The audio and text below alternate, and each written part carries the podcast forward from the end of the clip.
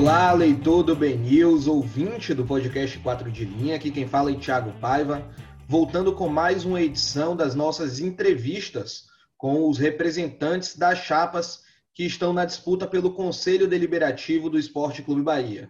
Na oitava entrevista dessa série, a gente está recebendo aqui hoje Tiago Dória, que é representante da chapa Simplesmente Bahia. Fala aí, Tiago, tudo bem? E aí, tudo já, Xará? Tudo tranquilo, caminhando devagarzinho. Enfim, já parabenizar aí, agradecer ao Benils pelo, pelo espaço, pela, é, por dedicar né, tempo, energia à nossa democracia tricolor, que merece. Pois é, e aí a gente já já começa né, com, a, com uma pergunta meio padrão assim que a gente faz, fez já para todos os candidatos, que é de vocês se posicionarem em relação à gestão executiva do Bahia. É, como vocês avaliam esse último triênio aí e qual o candidato que vocês estão apoiando e por quê? Veja, é, no nosso caso é, particular, o Simplesmente Bahia é a chapa que apresentou Guilherme Alitani na eleição passada e continua apresentando Guilherme Alitani nessa, é, nessa eleição. Então, Guilherme é fundador do, do grupo, foi conselheiro é, eleito pela chapa Simplesmente Bahia no, na eleição de 2014, no mandato de 2014 a 2017. E assim a gente, a nossa posição é um pouquinho diferente das das outras chapas que é, posicionam-se em relação a um apoio para a reeleição. É, a gente tem uma participação na, na, na gestão e uma participação na, na, né, na tentativa de ajudar a condução dos assuntos muito mais intensa, muito mais é, é, é, é permanente. É, a nossa avaliação da gestão ela, a gente tem, tem, inclusive, conversado muito sobre a necessidade da gente distinguir a avaliação de uma gestão da avaliação de alguns resultados, sejam eles na área esportiva ou em, outro, em outra área. É, a, gente não, não, a gente não pode avaliar um gestor é, apenas pelo resultado, certo? Explicando um pouquinho mais. É, a gente entende que a gestão Guilherme Belitani e Vitor Ferraz é, trabalhou bastante. A gente entende que eles tomaram decisões e rumos corretos no caminho da gestão. A gente entende que o que pode ser feito é, dentro da CNTP foi feito, mas a gente entende, óbvio, que tem muito para fazer e tem muito para melhorar.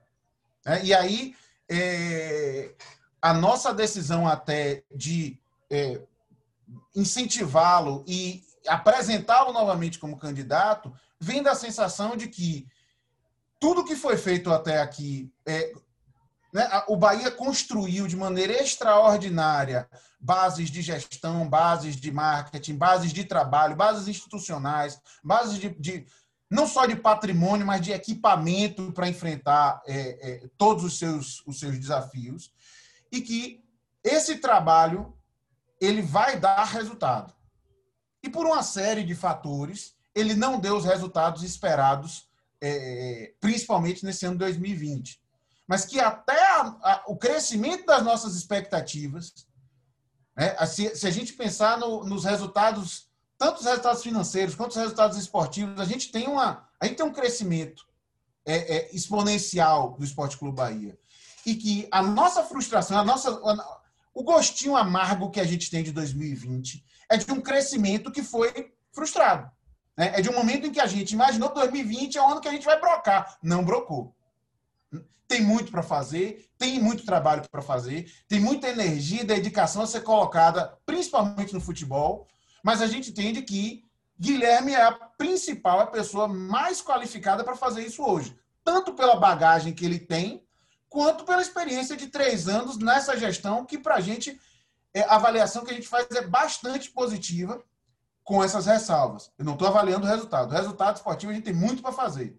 Mas o que a diretoria executiva fez e o que esteve ao seu alcance para fazer, e principalmente o que foi possível fazer com responsabilidade dentro de um cenário de, de, de pandemia, é, nos deixa muito tranquilos para uma continuidade dessa gestão com não com continuismo, né? né, com é, a transformação dos cenários que a gente precisa é, transformar e com o enfrentamento do que a gente precisa fazer.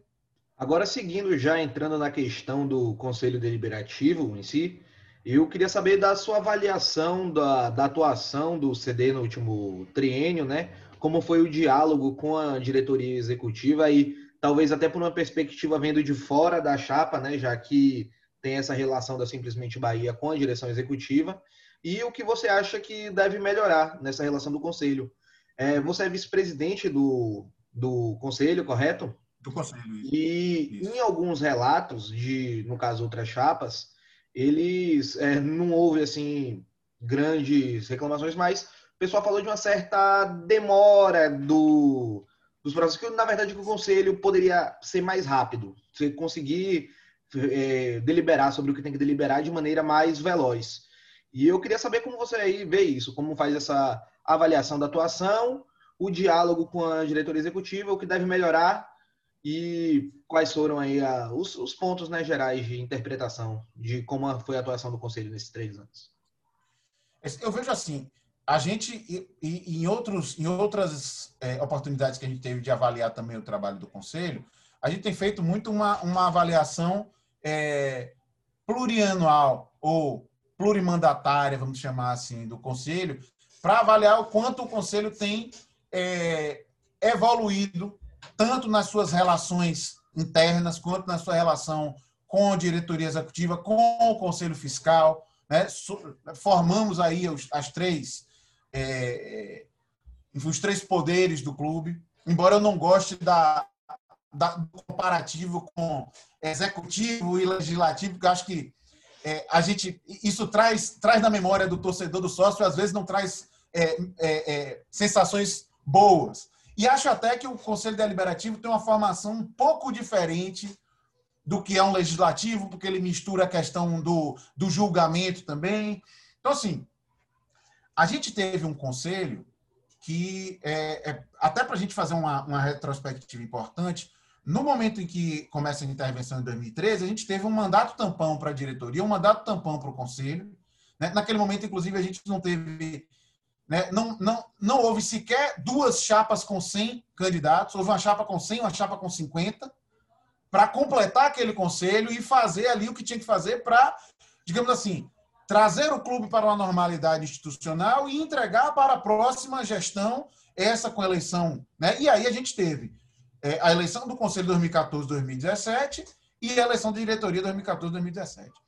Esse Conselho 2014-2017, ele teve um trabalho muito intenso, eles tiveram mais de 50 reuniões no triênio para escrever um estatuto novo, porque o nosso estatuto era da intervenção. Então, o que é que acontece? Esse, esse é, estatuto foi um cheque pré-datado. O conselho anterior fez, aprovou em outubro na verdade, a Assembleia Geral de Aprovação foi em outubro de 2017 e ele começa a viger a partir de 2018, a partir do mandato eleito em 2018 para 2018, 19, 20. Então, o que é que a gente se deparou? A gente se deparou com, as, com algumas dificuldades da implantação de uma norma que ainda não tinha funcionado, uma norma nova. Tanto que, é, em relação a instrumentos fundamentais, vamos dizer assim, o Estatuto mereceu quase três anos da nossa dedicação para um aprimoramento. Então, a gente tinha algumas questões de estatuto de, de antinomia. Né? Então, a gente tinha, por exemplo, havia no estatuto uma, uma, uma pequena confusão entre o papel da comissão de ética do, do, do Conselho Deliberativo e o papel de uma recém-criada Corte Especial de Conselheiros que foi uma criação do estatuto para ter um órgão, digamos assim, um pouco mais amplo, com maior número, mais dedicado apenas ao julgamento de processos é, disciplinares dentro do clube. Né? Preocupação, lógico, de quem, é, enfim, tem um passado de, de, né, de quem quer proteger o futuro para não acontecer o que aconteceu no passado. Então, é, essa, essa discussão, por exemplo, do papel desses dois entes nos trouxe uma série de dificuldades para o desenvolvimento de processos disciplinares sem correr em nulidade. E aí, a gente, a gente conduziu isso, a gente na mesa tentou conduzir isso de uma forma que de um lado, o estatuto fosse aprimorado, do outro, a corte começasse a funcionar como começou a funcionar, é, e ainda como terceira, terceiro vetor, a comissão de ética não perdesse a sua função ou ficasse, é, enfim, flutuando nessa, nessa instituição. Então, a gente levou quase três anos para fazer isso. A gente aprovou esse aprimoramento, enfim, é um aprimoramento que não foi algo. A gente não mudou regra, mas tinha uma regra, de, tinha, um, tinha um prazo, por exemplo, que a gente previa 10 dias no artigo, 15 dias no outro. Qual é o prazo? Não sei. Então eu tenho que aprimorar. Né? A gente levou quase um ano e tanto fazendo isso. Tivemos uma, uma dificuldade de aprovação disso nisso no Conselho. A gente teve dificuldade de ter quórum disso no Conselho. No dia que a gente teve quórum para fazer isso, a gente teve uma questão política, que é da democracia, mas a gente acabou não conseguindo aprovar nesse dia. Então a gente tem um período de seis meses que a gente tem que esperar. Quando uma matéria é rejeitada no Conselho, ela tem que ficar seis meses sem ser apreciada. Para evitar que né, um proponente fique propondo todo dia a mesma matéria. Então, é... e a mesa entendeu que era, né, era razoável que se, se esperasse esse tempo para que. Né, houve até uma, uma, uma intenção dos conselheiros de fazer um requerimento que o próprio é, estatuto permite, de re, re, é, recolocar essa matéria em pauta mediante uma provocação de dois textos do conselho, mas enfim, o que eu acho importante disso tudo é que a gente aprender que, ou a gente entender que nós estamos aprendendo a fazer democracia, todos nós. Né? O Conselho Deliberativo, acho que é uma, uma, por exemplo, você deve ter passado aí por é, diversas entrevistas perguntando aos mandatários qual é o papel do Conselho Deliberativo para o Esporte Clube Bahia. A gente vê isso em tudo quanto é live. Não, a gente não consegue definir isso. O estatuto diz lá, beleza, é opinar, é fiscalizar, acompanhar a gestão. Isso está lá escrito. Agora, quais são os limites disso? Né? A gente vem, a gente está reconstruindo isso. Né? Por quê? Porque a gente nunca teve democracia, a gente nunca teve conselho, a gente nunca foi acostumado a eleger as pessoas para nos representarem. Pior, a gente está aprendendo a fazer isso num momento em que, no mundo inteiro, a democracia representativa está em, em xeque. Porque as pessoas não querem votar em mim para eu ir na reunião, dizer o que a pessoa quer, ouvir o que a outra pessoa quer e decidir. As pessoas querem decidir aqui numa enquete e pronto. A pessoa quer ver a, a, a notícia no WhatsApp e acabou. No...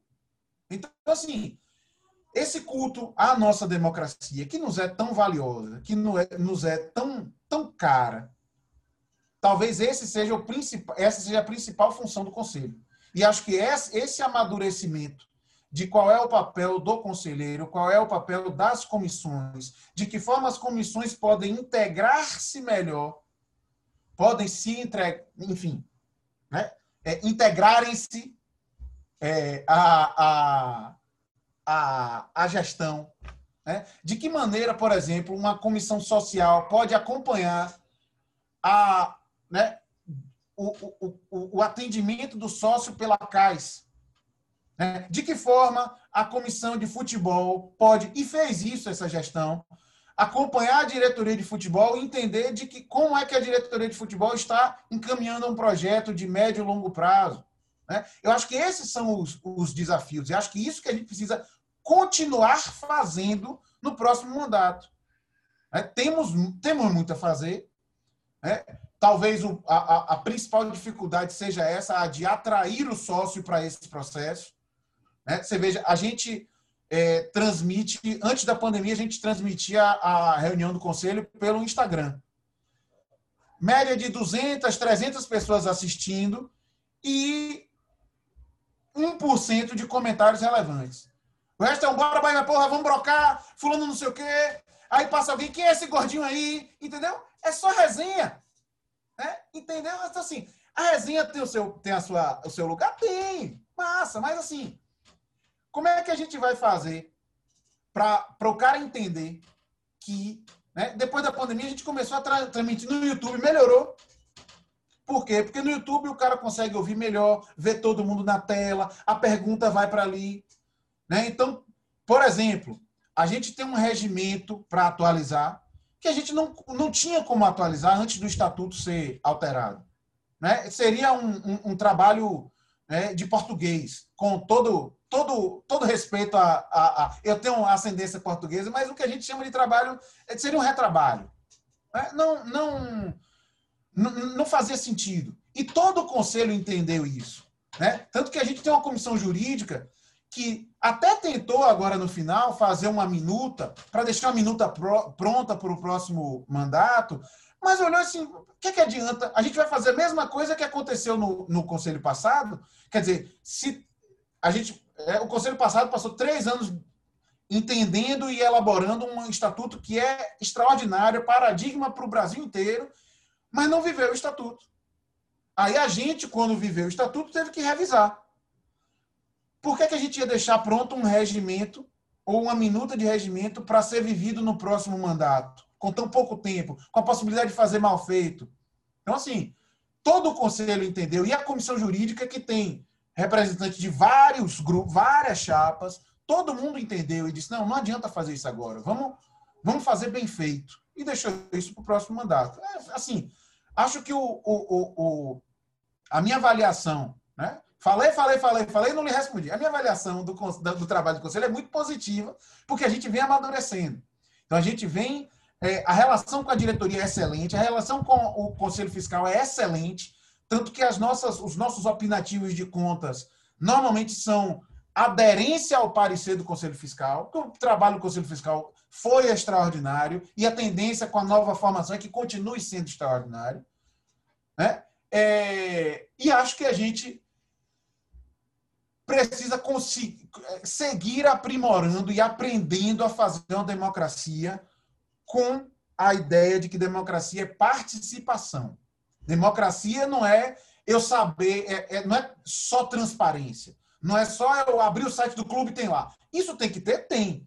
Mas a democracia, ela, ela, ela se completa, ela se aperfeiçoa pela participação. Então, quanto mais pessoas assistindo a reunião, opinando, é, procurando os conselheiros, para. Isso você não precisa fazer parte de, de chapa ou de grupo, até essa questão de grupo.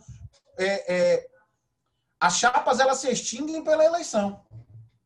A partir dali, cada, cada conselheiro é um conselheiro. Veja que a gente não tem mecanismos como fidelidade, não seria partidária, mas seria chapeária. Né? Então a gente teve chapas que se transformaram nesse, nesse último triênio e que pessoas que formaram outras chapas e tal. Isso é normal, a chapa ela, ela acontece para facilitar o processo do voto. Mas talvez esse seja também um, né, um, algo que a gente pode aprimorar um pouquinho mais não ter as questões, não trazer para os debates no Conselho as questões ligadas às suas chapas de origem.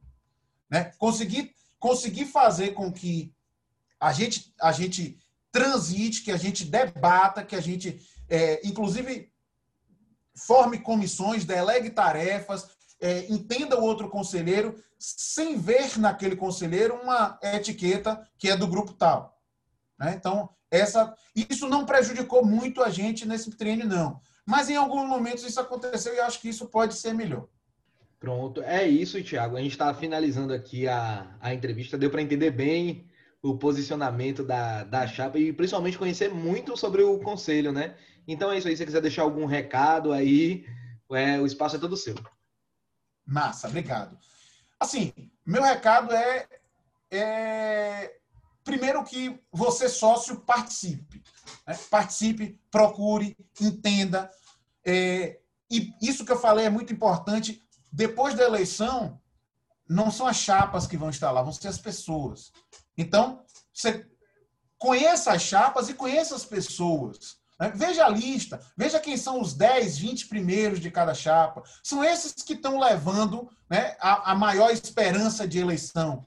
Você pode ter uma chapa que tenha 15, 20, 30 eleitos, mas os 5, 10, 15, 20 primeiros são aqueles que estão ali com mais vontade. Então, conheça esses. Veja quem são essas pessoas, o que elas fazem, se você é, os conhece da arquibancada, ou se você. Né, se, se, são pessoas em que você confia.